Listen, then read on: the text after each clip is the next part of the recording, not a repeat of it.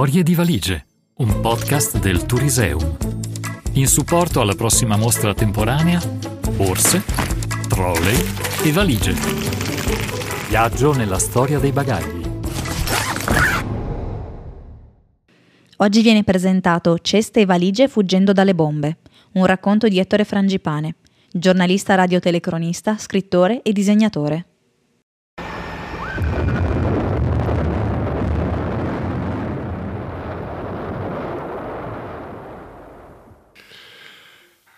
Avevo compiuto nove anni, proprio il Natale del 43, quando Bolzano fu bombardata pesantemente.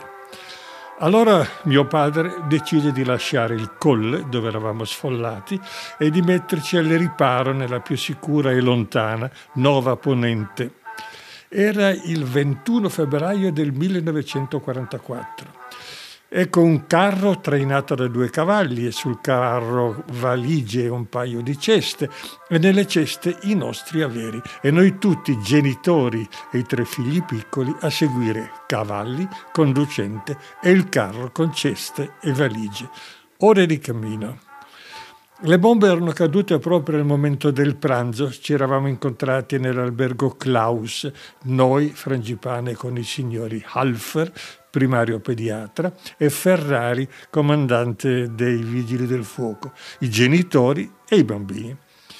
Al centro della tavola era apparso un piatto prelibato, all'epoca raro a vedersi, era l'epoca della guerra, ricordo una grossa oca ripiena che mia madre aveva cucinato secondo la ricetta della sua terra, la Sassonia, un land della Germania. Improvvisamente un grande frastuono, tutti in cantina, la terra che trema, la famiglia del vecchio proprietario, per noi era il Klaus per eccellenza, che recita il rosario in tedesco a voce sempre più alta, quasi a volere superare il rombo degli aerei, il fracasso delle esplosioni. La Treasl seduta davanti a me che piange urlando a bocca spalancata, il padre francescano che era salito al colle, per celebrare la messa di Natale che ci benedice in articulo mortis. Poi torna il silenzio, saliamo a goderci l'oca, ormai appena tiepida, ma ci raggiunge la notizia che c'erano due aviatori inglesi, invece erano americani, presi prigionieri dai contadini tutti nuovamente giù. Uno era ferito e giaceva in una camera, non lo vedemmo. Mia madre con la signora Halfer, che aveva esperienza all'ospedale, risalirono per medicarlo. Noi bambini andammo nella stube a vedere, curiosi, l'altro aviatore. Stava seduto sulla panca di fronte, mi parve molto elegante e lo era in effetti. Aveva i baffi ed un occhio gonfio e nero. Fece cenno a noi bambini di avvicinarci e sfilò dal portafogli una foto dei suoi bambini per mostrarcela. A distanza di decenni seppi e ne scrissi che si trattava del tenente colonnello Jean A. Byerley, comandante dello stormo di 40 bombardieri che aveva devastato Bolzano. Il suo aereo era stato colpito dalla flak, la contraerea tedesca, sopra Ora Quattro aviatori erano morti sul colpo, gli altri, come Byerly, si erano salvati col paracadute. L'aereo poi era precipitato a Rencio. Risalimmo per tornare all'oca, ormai fredda. Ci furono poi altre bombe e mio padre decise che ce ne saremmo andati, non era il caso di restare lassù. Assoldò un contadino col suo carro e aiutai la mamma a riempire le ceste. Una serviva a mia sorella Maria Grazia come culla.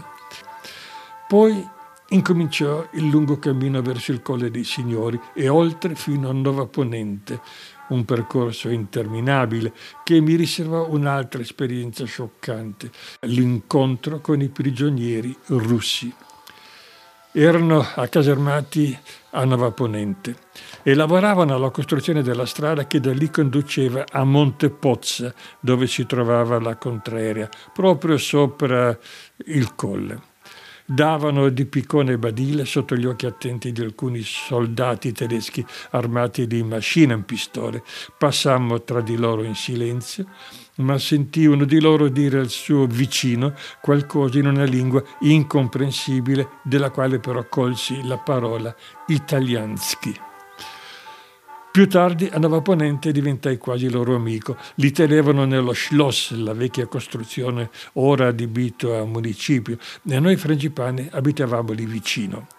Qualche volta mia madre ci diede da portare loro qualche minestra e ricambiavano con giochetti che ritagliavano nel legno finché non accade che uno dei loro guardiani, alterato dall'alcol, un giorno urlando cacciasse via me e la mia sorellina Giuliana. Allora non ci andammo più. La strada fu completata e la iniziò a percorrere una camionetta militare tedesca che più volte ci diede un passaggio quando incontrava me e mia madre, tedesca puro sangue di Lipsia, che andavamo per Masi a comprare burro e uova. Dei prigionieri non seppi più nulla. Ceste e valigie tornarono a fine 1945 a Bolzano in un autocarro, ma noi frangipane comodamente col post-auto della SAD.